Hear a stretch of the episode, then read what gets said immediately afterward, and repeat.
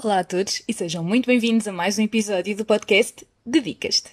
Eu sou a Neuza Joaquim, a diretora do Departamento de Intervenção Cívica e Ação Social, e hoje trago-vos um episódio muito, muito, muito especial.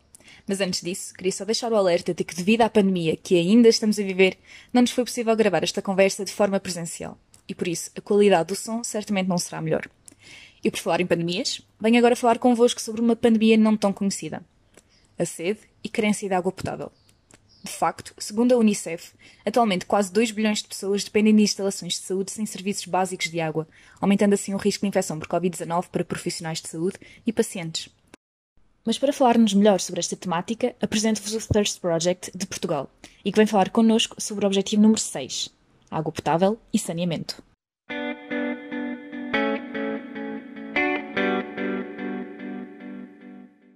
Uh, olá, meu nome é Constância Santos Silva, eu sou a presidente e cofundadora do Thirst Project Portugal. Olá, o meu nome é Francisca Almeida e sou a coordenadora do Thirst Project na Faculdade de Farmácia da Universidade de Lisboa. Pronto, então, muito obrigada por terem aceito o convite e estarem aqui hoje connosco uh, neste podcast, tu Dedicas-te. Uh, gostava então de começar por perguntar à Constança o que é o projeto Thirst Project e como surgiu a ideia de o implementares em Portugal. Uh, claro, claro.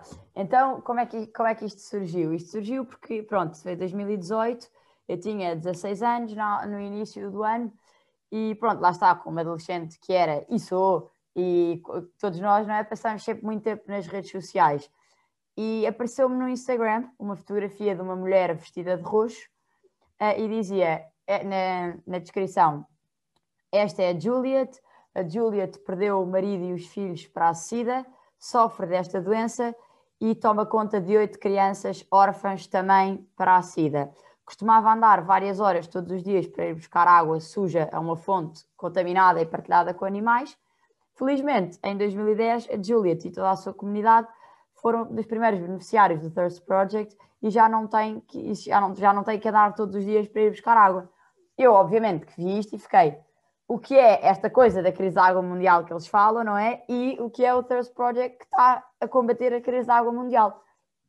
E comecei a investigar um bocadinho mais, ver a página deles, não é? Carreguei lá na página que tinha feito a publicação, fui ver de facto o que é que era o Thirst Project uh, comecei a perceber um bocadinho mais sobre a dimensão deste problema da crise da água mundial, e lá está, é um problema que eu acho que se perguntassem, tens noção que há pessoas que não têm acesso à água? Obviamente que dizia que sim, mas não tinha noção a dimensão do problema e não é uma coisa que esteja sempre consciente. E então comecei a falar um bocadinho com eles, a dizer, ok, como é que eu posso ajudar, como é que eu posso fazer a diferença? E eles disseram, ah, nós temos equipas em escolas e faculdades por todo o país, em que estado é que tu vives? E eu tipo, ah, calma, eu não vivo em estado nenhum, eu sou de Portugal, estou do outro lado do mundo, mas quero ajudar na mesma, como é que eu posso ajudar? E eles disseram, ok, nós não te vamos poder dar tanta ajuda, porque obviamente as realidades entre os Estados Unidos e Portugal são muito diferentes, mas queremos que comece isto e queremos que passes a palavra. E ficou definido que na altura eu ia começar isto, uma coisa pequenina, na minha, equipe, na minha escola, com uma equipa nos anos de Lisboa, com alguns amigos, e era só isso. E depois, a altura, conversas e conversas e coisas nos salesianos, e e-mails para cá, e-mails para lá, Skypes, reuniões, o que fosse.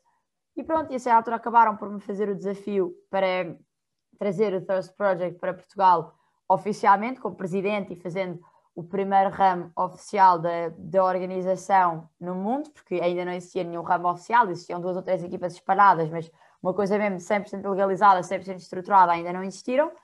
Fizeram-me esse desafio, estava um bocado na dúvida, não é? Tipo, 16 anos, do nada vou ser presidente de uma, de uma associação, não só não tenho 18 anos e preciso ter para, para ser presidente oficial da organização, como nunca fiz nada assim, mas nesse dia apareceu-me uma frase da Madre Teresa de Calcutá, que dizia, às vezes sentimos que o que fazemos não é nada senão uma gota no oceano, mas o oceano seria menor sem essa gota. E, e obviamente eu pensei, ok, tipo, e quê? Se eu não sei fazer, tipo, vou aprender. Eu sempre tive essa coisa também de se não sabes, mas queres, dizes que sim, depois aprendes. E portanto foi muito isso: foi ok, eu não sei como fazer, mas eu vou dizer que sim e vou aprender a fazer. E, e sangariar 25 euros, que pode parecer pouco, já estou a dar água a uma pessoa para o resto da vida e já estou a ajudar alguém. Por isso aceitei o desafio, começámos a crescer. Em 2018 foi ano de testes e preparações, em 2019 um, lançámos oficialmente o Thirst Project Portugal. Lá está, eu fiz 18 anos, fui dizer a presidente e lançámos tudo. Obviamente, em Portugal é sempre muito complicado fazer muitas coisas, mas é completamente possível. E, e pronto, em setembro, outubro de 2019, lançámos oficialmente o Thirst Project e 2020 foi o nosso primeiro ano legal. Isso é mesmo incrível. Um, então, de facto, passando agora para a, segunda, para a segunda pergunta, de facto têm saído algumas notícias nos meios de comunicação, comunicação social onde referem sede no mundo, uma pandemia menos mediática. Consideram que efetivamente a sede é um problema ofuscado, mas real do século XXI? Uh, eh, sim, eu, eu, acho que acho que sim, acho que não é tão a coisa de propositadamente ofuscado, acho que é como se passa tão longe, ninguém quer muito saber, ninguém, não é não quer muito saber, mas as pessoas são menos sensíveis a isso porque lá está, não é o vizinho da frente, ou não é o sem-abrigo que eu estou a ver na rua que precisa de ajuda, ou não é a pessoa que mete um fundraising no Facebook ou coisa que eu sei que é amiga de amigos meus e portanto parece tudo mais real. Tá, ninguém conhece a Julia Tudaiman, a Isabela, o Cupá, todos estes miúdos, que nós, miúdos e pessoas que nós conhecemos as histórias, mas que estão do outro lado do mundo e, e ninguém conhece. E obviamente, antes de, de existir o Thirst Project, para mim, era uma coisa que era zero, mas tipo, zero, sei lá. Uh, lá está, é aquilo que eu disse há bocado, se me perguntasse, Constância, tens noção que há pessoas no mundo que não têm água? Eu acho que qualquer pessoa, se lhe fizerem esta pergunta, vai dizer uh, sim, eu calculo, calculo que sim. Aliás, nem toda a gente, pronto, a maior parte das pessoas vão dizer calculo que sim, não é? Não, não é tudo brilhante em todo lado. Mas não é uma coisa que esteja consciente a 100% e não é uma coisa que esteja sempre nas nossas cabeças a passar e não é uma coisa que eu penso quando, quando estou a desperdiçar água, não penso que há quem não tenha. E eu acho que a partir do momento em que eu conheci este problema, e eu, e obviamente não sou eu, a minha equipa épica, conseguimos estabelecer via Transport e começar isso, embora obviamente ainda temos muito para onde crescer, mas acho que já demos um bocadinho mais mediatismo em Portugal a um problema que era muito pouco falado. E eu acho que sobre isso a Francisca pode dar, pode dar um feedback interessante porque, porque já se juntou ao Thirst Project quando era existente e portanto acho que pode falar aqui da opinião dela. Sim, sem dúvida que sim. Eu acho que hum, concordo muito com esta opinião da Constância, porque para mim é, era exatamente como a Constância dizia. Para mim, a água era simplesmente rodar uma torneira e sair a água. E uh, cada vez que via uma torneira a correr, uh, era um dado adquirido. Eu ando sempre com uma garrafa de água atrás e ai de mim se não tenho um litro e meio de água para beber por dia. Desespero quando isso não acontece.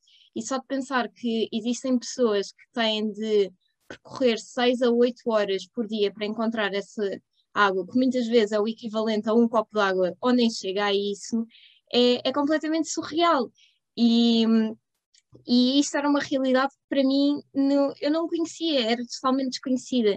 E realmente uh, estar no Thirst Project é não só conhecer toda esta realidade, como dar a conhecer toda esta realidade à, à nossa comunidade da faculdade, como a outras pessoas que nos seguem, e acho que isso é mesmo muito importante poder sensibilizar, porque acho que mais do que angariar fundos, é também poder sensibilizar as pessoas para um problema tão importante que, como tu dizes, uh, está assim um bocadinho ofuscado e que as pessoas esquecem que existem, porque lá está, para nós, água é um dado adquirido e, e, é como eu costumo dizer, e ainda bem que assim é, porque a água devia de ser mesmo um, um direito, e é um direito, toda a gente devia de ter acesso uh, à água, porque lá está, água é vida.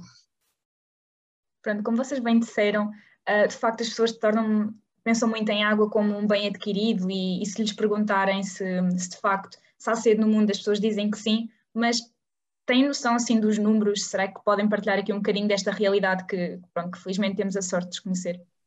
Uh, claro que sim, claro que sim. Uh, pronto, aliás, o, o maior número que, que me foi apresentado, maior não, o número que me foi apresentado e que teve um maior impacto em mim no início foi, primeiramente, que era, são, e ainda são hoje em dia, cerca de 663 milhões de pessoas que não têm acesso à água potável e, portanto, ao ver este valor, e na altura até era um bocadinho mais, fiquei tipo, aí é bem, como é que é possível? Tipo, é uma em cada 11 pessoas. É que se isto fosse à escala de Portugal, era como se um milhão de habitantes em Portugal não, não tivessem água. Só que a verdade é que estes países, nestas condições, têm todos os uns e países como Portugal, os Estados Unidos, têm todos os 10. E, portanto, nós estamos ótimos, eles estão péssimos e, como estamos ótimos, a maior parte de nós não se preocupa com, com eles e não, não toma tanta atenção.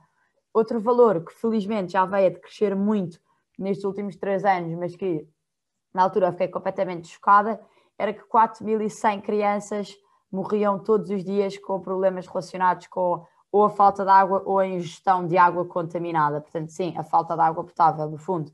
E, e isto, para mim, ver como é que é possível 4.100 crianças. Eu não conheço 4.100 pessoas, se eu pensar, e, e de facto 4.100 crianças morrerem todos os dias com este problema é, é um valor absurdo. Felizmente tem vindo a crescer muito com a ação das ONGs e com um bocadinho de avanço, e hoje em dia são cerca de 1.500, 1.600, mas quer dizer, continua a ser um valor absurdo nós pensarmos que 1.500 crianças morrem todos os dias porque bebem água suja, quando é tão fácil nós evitarmos este problema e, e darmos água a estas pessoas. Sim, tens totalmente razão, Constança. Uh, passando agora um bocadinho para a pergunta número 3, uma das metas da ONU para o objetivo número 6 é, até 2030, alcançar o acesso universal e equitativo à água potável e segura para todos. De que forma o Thirst Project contribui para que tal seja possível? Pronto, acho que é aqui bom explicar a nossa forma de, de atuação Pronto, o Thirst Project funciona maioritariamente através da construção de furos. Obviamente, de vez em quando há outras formas sustentáveis de dar água às comunidades, onde não é possível construir furos, mas é quase a 100% através da construção de furos. E pronto, obviamente, engaria-se o dinheiro cá e nos Estados Unidos e depois envia-se para fazer os furos. E como é que estes furos são feitos e o que é que são? Estes furos são buracos de 60 a 90 metros, às vezes um bocadinho mais, às vezes um bocadinho menos, são, chegam até às camadas fria, camada, aos lençóis freáticos, agora estava, já não sabia falar, não é? Chegam até aos lençóis freáticos e depois, através de um tubo e de muitos filtros que são postos nestes tubos, chega-se a uma bomba na superfície, uma bomba manual, onde a água é puxada pela comunidade até chegar uh, cá acima. É, é, uma, é um furo que, que é feito de uma forma muito, muito simples. E porquê? Porque a verdade é que nós em Portugal e se calhar nos Estados Unidos temos mínima noção de como arranjar alguma coisa, temos combustíveis à, nossa, à nossa disposição lá. Se nós chegarmos lá e lhes fizermos um furo que é movido a combustíveis, e se eles do nada não têm dinheiro para comprar combustíveis, ou se há uma quebra e não conseguem ter acesso, ou metes painéis solares e há um painel solar que se estraga, como é que eles arranjam? Não arranjam, não, sa não sabem como arranjar. Nós já tivemos histórias em que solta uma porca de um parafuso e eles não sabiam como atarrachar essa porca, que para nós é uma coisa completamente, quer dizer, não faz sentido, não é? É só chegar lá e rodar, tipo, não é difícil. Mas lá, de facto, as pessoas não, não têm essa noção e não, e não sabem como, como fazer as coisas. E, portanto, nós temos de ter atenção que estamos a ajudar em países menos desenvolvidos e onde não têm não só os meios, como a sabedoria para saber uma coisa correr mal. E hum, agora há pouco tempo apresentaram um facto que para mim foi um bocado chocante, que, que foi explicaram-me que das ONGs estrangeiras a atuar no continente africano, 60% dos projetos falham no primeiro ano. E 60% é um valor enorme. Porquê é que falham? Porque de facto as pessoas começam a fazer coisas muito complicadas e que dependem de fatores externos à comunidade. E o Thirst Project tem uma taxa de sucesso de 100% porque faz uma coisa muito, muito simples. E é através de implementar iniciativas simples e que estão a ajudar não só a comunidade, mas também o país, porque estamos a contratar empresas locais para fazer e ajuda-se a economia a, dar, a dar emprego a essas pessoas, que, faz com que o nosso impacto de facto seja muito grande e, e, muito maior do que poderia ser se fosse uma coisa só chegar lá e dar, sei lá, garrafas de água, como já pessoas até nos perguntaram, não é? Quer dizer, e, e pronto, e depois, obviamente, que, que, a partir do momento em que fazemos isso e damos água a essas comunidades, temos um impacto enorme. E acho que a Francisca, estando na área da saúde, pode contar um bocadinho qual é o impacto na saúde destas pessoas. Um, eu acho que quando pensamos em, em, em água potável, não temos bem noção do quanto, quando damos água potável a uma comunidade, não temos bem noção do quanto melhoramos a saúde desta comunidade. A verdade é que a OMS estima que, ao darmos água a uma comunidade, 80% das doenças seriam erradicadas e a mortalidade infantil cresce do dia para a noite de, a 90%. Isso é brutal. Aliás, eu na faculdade tenho cadeiras de microbiologia, estamos a falar de parasitologias, bacteriologias, virologias, e os nossos professores falam em carradas de doenças de ah, isto já não acontece aqui, isto não sei o quê. E eu só pensava, bem, considerando que eu estou no projeto em que estou, isto não acontece aqui. Mas um, noutros países, como no Reino da Swatini e é, Ugandas, etc., uh, eh, estas doenças continuam a manifestar-se, porque são países onde que não existe água potável e, e estas doenças propagam-se uh, com uma facilidade muito grande. E depois é, é pensar que existem outras doenças que nem, nem se propagam através da água, como é o caso da SIDA, mas pelo facto de as pessoas estarem imunocomprometidas, o facto de nós podermos dar água potável ajuda imenso no tratamento dessas pessoas, porque um, se, se, as pessoas já estão imunocomprometidas, ao beberem água contaminada, vão uh, apanhar ainda outra doença e ainda ficar mais debilitadas e muito provavelmente vão acabar por morrer. É, é, é mesmo complicado, portanto, o impacto que nós temos ao dar água potável a uma comunidade é mesmo gigante na, em termos de saúde. Obrigada. Na verdade, pronto, o Thirst Project tem um impacto mesmo brutal na vida das populações ao disponibilizar-lhes água. Facilitando-lhes o acesso à água, estas pessoas poupam imenso tempo e ganham qualidade de vida. Uh, mas certamente que existem outros benefícios. Será que podiam exemplificar alguns? Claro que sim. Obviamente, o, sim, o mais gritante não é, tal como a Francisca explicou e muito bem, é, é o fator da saúde, mas não é só saúde, porque quando nós construímos um furo numa comunidade, nós damos todo um leque de oportunidades novas para estas comunidades e nós costumamos sempre dizer, este furo não é só dar água, é dar uma nova oportunidade de vida às pessoas, porque de facto basta pensar no tempo que estas mulheres e estas crianças gastam a ir buscar água. E se do nada, de um dia para o outro, as mulheres e as crianças não tiverem de andar 6, 8 horas para ir buscar água, o que é que eles podem fazer com esse tempo? As crianças podem começar a ir à escola e, de facto, ter uma educação ótima para um dia vir contribuir para a economia do país e para o desenvolvimento do país, para ser um bocadinho mais do que o básico e para cada vez começarem a ficar países mais desenvolvidos.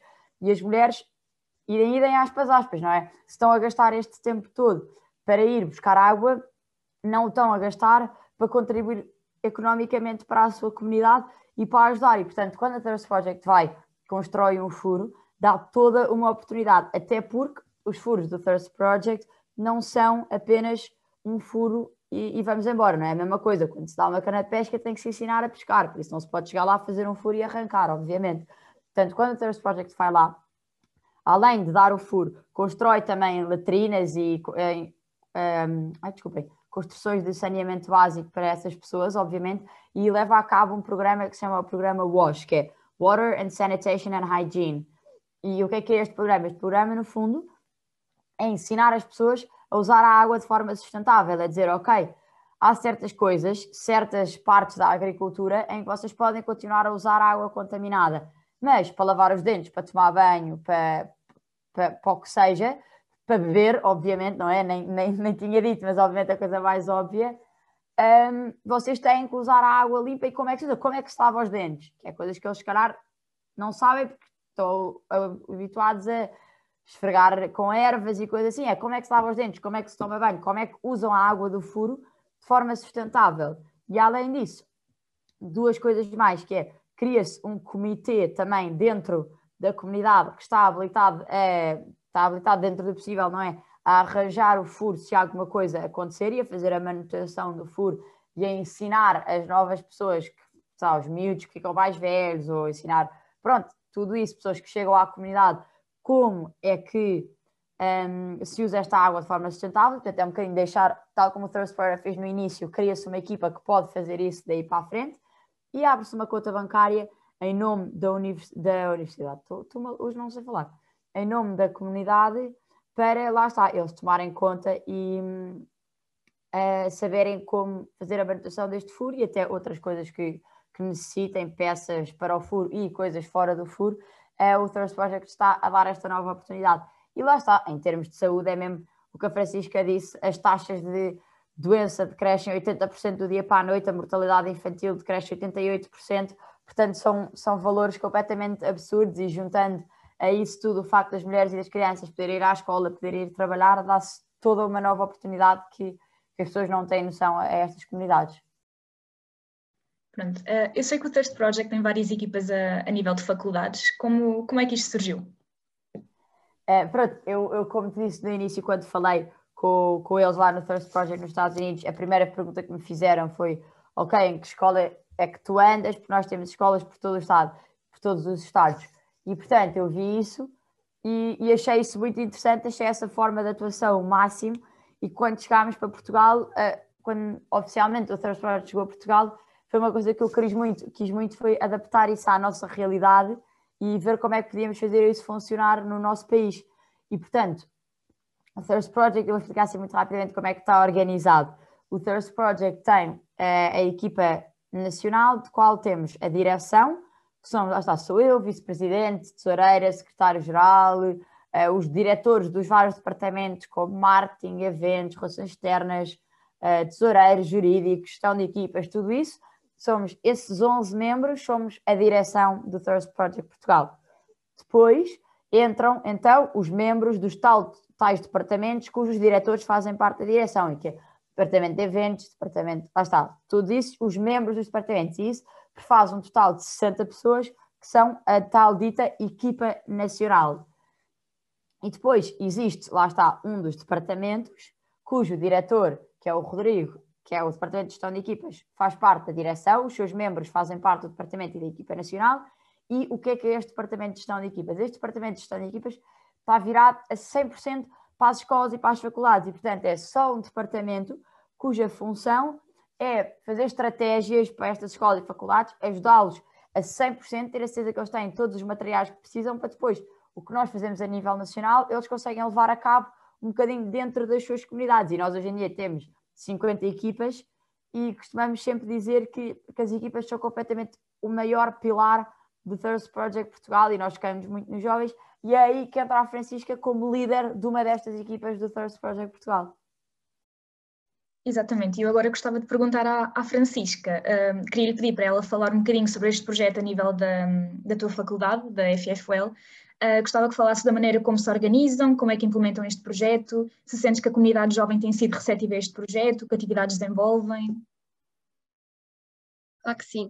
Uh, então, em primeiro lugar, eu gostava de explicar, e até para, para quem esteja a ouvir, que, esteja que desenvolva algum interesse em formar uma equipa na sua faculdade, um, que o primeiro passo é, assim que, que, que queiram implementar uma equipa, é realmente falarem com a direção da, da vossa faculdade ou com a associação de estudantes. O ideal é mesmo ser com, com os dois, uh, porque realmente têm de mostrar a vossa presença na faculdade. Não podem fazer uma coisa assim oculta, porque é preciso pedir autorizações, mais que não seja para usar o nome da faculdade, fixar um cartaz, uh, tudo e mais alguma coisa. Pronto. Depois, a partir desse momento, uh, aquilo que eu fiz na minha equipa foi organizá-la em departamentos, Uh, neste caso, uh, ela tem três departamentos: um departamento de imagem, de marketing e de logística. Nós, comparado com outras equipas, nós somos uma equipa muito pequenina, nós só temos 16 elementos, há equipas gigantes com 40, 50, uh, etc. Mas a FFUL é uma faculdade muito pequenina, um, só tem um curso, como uh, a Neuza deve saber, e, um, e, portanto, não sinto que haja necessidade de nós termos uma equipa muito grande. Um, em relação a, a como a, a, comunidade estudantil reage ao Thirst Project, eu sinto que, pelo facto de a FFUL ser uma faculdade muito pequenina, é também uma faculdade muito, muito solidária. Sempre que há causas solidárias na faculdade, torna-se mesmo muito receptiva a isso. E, sempre, e desde o momento em que o Thirst Project chegou, um, a FFUL foi logo muito receptiva e quis logo saber, assim que nós lançámos o nosso Instagram, ficaram logo muito curiosos para perceber o que é que se estava a passar, quem é que nós éramos, o que é que íamos fazer e recebemos logo imensas mensagens para perceber o, o, o que é que era, porque a verdade é que a maioria das pessoas também não conhecia o projeto e então foi muito interessante. Um, e, e, depois recebemos logo uma proposta da Associação de Estudantes para sermos a causa solidária do Congresso e, e isso damos logo muita divulgação e uh, se conseguimos chegar a imensos estudantes. A nível de atividades, bem, uh, o Thirst Project na FFUL chegou a 27 de fevereiro de 2020, uh, eh, entre implementações na, na faculdade, portanto, falar com a direção e com a associação, um, digamos que não houve muita margem para fazermos alguma coisa antes de ser implementada a pandemia. Portanto, nós nunca fizemos um evento presencial, mas que isso não sirva de impedimento para quem nos está a ouvir, porque realmente há tanta coisa que nós podemos fazer online. Quando, foi, quando começou a pandemia, eu pensei, e agora? Eu vou lançar um projeto, uh, tenho esta missão, tinha tantas coisas que queria fazer presencial, já tinha tantas coisas que tinha planeado e agora não posso fazer nada. Pensei, ok, isto é o fim. Mas uh, a verdade é que nós fizemos tanta coisa já, Uh, para além de termos participado nesse congresso, já fizemos webinars, fizemos giveaways, fizemos lives no nosso Instagram. Uh, a única coisa que fizemos presencial foi vender uh, pulseiras que fazem parte do merchandising do, do Thirst Project Nacional e, e outros elementos do merchandising, mas realmente Uh, o facto de estarmos em pandemia não é mesmo impedimento, porque o que a pandemia nos vai mostrar é que realmente nós podemos fazer coisas tanto no online como no presencial e, portanto, nada é impedimento para conseguirmos juntar dinheiro e, e, lutarmos por esta nossa causa solidária. Por isso, realmente, um, sem dúvida que a comunidade da FFUL também ajuda porque são bastante solidários, mas todo o trabalho da minha equipa e todas as suas ideias ajuda bastante. Então, e por exemplo, caso os nossos ouvintes queiram doar ou juntar-se a este projeto, o que é que poderão fazer e de que maneira é que se poderão envolver? Ora bem, então as nossas principais formas de, formas de atuação são, lá está, primeiro, obviamente, a doação de particulares e empresas, mas neste caso, para os nossos ouvintes, as doações diretas é muito fácil, é só ou ir ao nosso site, ou ir ao nosso Instagram, nosso Facebook, onde seja, nós temos os links sempre lá. Um, e já vou dizer, em, em segundo lugar, obviamente, comprar o nosso merchandise. Nós temos, como a Francisca disse, as pulseiras são uma coisa uh, com um preço mais simbólico, costumamos mandar para, sempre para as escolas e para as faculdades também, porque sabemos que têm um grande poder e vendem sempre rapidíssimo, ficamos sempre chocados com, com a velocidade com que eles conseguem uh, vender estas coisas, por isso mandamos sempre, mas temos também mesmo através das nossas redes sociais e do nosso site, lá está, venda de merchandise, camisolas, t-shirts, sacos, uh, vão sair aqui assim umas coisas giras, a próxima coleção são das primeiras pessoas a ouvir, está, está quase, está quase a sair a, a nova coleção e lá está, os sweatshirts são vendidas geralmente a 25 euros, que é o, o, preço que custa dar água a uma pessoa para o resto da vida. Por isso, não só ficam com imenso estilo, como ajudam uma boa causa como o Thirst Project Portugal. Em terceiro lugar, é os no... participar nos nossos eventos, tal como a Francisca disse, aquilo que está a acontecer em termos de escolas e de faculdades de ter que ser tudo online também se passa pela equipa nacional, não é? E portanto, a maior parte dos nossos eventos agora tem sido online, mas têm sido incríveis. Vamos ter também agora uma venda de, de roupa em segunda mão, que não sei quando é que o podcast sai, se calhar já foi, se calhar ainda não foi, porque a venda é já no dia 7 e 8 de maio. E, Uh, sim, e esse é o próximo, o próximo evento que, que nós vamos ter e vai ser o primeiro evento a voltar a ser presencial, mas mesmo no online temos imensos eventos e que, e que a, a, vossa presença faz completamente a diferença e ajuda de facto a dar água a estas pessoas. A quarta coisa, lá está, melhor do que a Francisca já explicou, é impossível criar uma equipa na escola faculdade, já sabem a partir do que a Francisca disse como é que a equipa funciona e portanto é chegarem-se à frente, mandarem-nos mensagem e, e é fácil o, projeto, o processo de criar uh, o projeto na vossa faculdade. E em último lugar, obviamente, seguir as nossas redes sociais e partilhar, porque às vezes podemos achar que, que não faz muita diferença, mas eu, se, eu posso agora, neste momento, não doar ou não comprar uma camisola, mas eu sigo o projeto, eu partilho a minha história e há alguém que vê e vai comprar a camisola. Por isso, mesmo que não seja da forma mais direta, eu estou a ajudar e eu estou a fazer a diferença e estou a fazer com que outras pessoas possam conhecer o First Project Portugal e ajudar. Para fazer isso tudo, lá está, o nosso site é thirstproject.pt, tanto o Instagram como o TikTok é thirstproject underscore pt e Facebook, LinkedIn, Thirst Project Portugal. Pronto, agora só mesmo para terminar, um, que mensagem gostariam de deixar a todos os estudantes que tiver... Desculpem. Para terminar, que mensagem gostariam de deixar a todos os estudantes que sempre tiveram acesso à água e saneamento básico, que gostariam que eles refletissem? Uh, em primeiro lugar, que, que, pensassem que realmente a água não é um bem uh, adquirido, que, que, realmente nem todos temos acesso à água e, e que realmente eu posso ter uma garrafa que anda sempre comigo e que posso beber um litro e meio de água por dia, mas que existem pessoas do outro lado do mundo a andar seis a oito horas para ir buscar água. Uh, mas que na realidade nós podemos reverter este problema e, e podemos revertê-lo com todas estas formas com, que a Constança acabou de referir uh, e às vezes são coisas mesmo muito simples. Um, não, não é preciso muito para ajudar, e se há coisa que este projeto me ensinou é que hum, qualquer, todas as gotinhas que nós investimos neste projeto realmente contam. E, e se calhar num, um dia só vou conseguir pôr um euro neste projeto, mas com um euro já estou a dar um, água para um casal durante um ano. Portanto, já, já é muito bom o que eu estou a fazer. E todo o esforço que nós damos ao Thirst Project realmente uh, conta. E, e, isto realmente é muito gratificante, por isso a todas as pessoas que estão a ouvir e que estão ainda na dúvida, será que me devo juntar, será que vale a pena, será que é tempo, vou investir demasiado tempo, eu acho que vale toda a pena porque eu garanto-vos que é mesmo muito, muito, muito gratificante estar aqui e trabalhar aqui, porque hum, é como eu digo, um, todo o esforço que nós investimos é, sai com gratidão e, e todas as gotinhas realmente contam. Eu acho que não há muito que eu possa, que eu possa juntar aqui. A Francisca disse mesmo 100% aquilo que qualquer pessoa que está no Thirst Project, desde alguém que segue o nosso Instagram, a alguém que criou uma equipa na sua escola, faculdade, até chegar a mim e a qualquer outro membro da direção do Thirst Project Portugal, de facto, é, é mesmo completa, completamente isso. Não, não há muito que eu possa dizer. E portanto, só obrigada a todos e sigam mesmo o exemplo da Francisca. É, é tão fácil ajudar que, que não há razão nenhuma para não o fazermos. Olha, da minha parte é tudo. Muito obrigada por terem vindo falar aqui comigo. Adorei ouvir mais sobre este projeto, adorei falar com vocês, adoro este projeto e, e espero mesmo que, que, este episódio ajude a incentivar mais pessoas a formar equipas nas suas faculdades, a comprarem o merchandising, a juntarem-se, a apoiar estes projetos.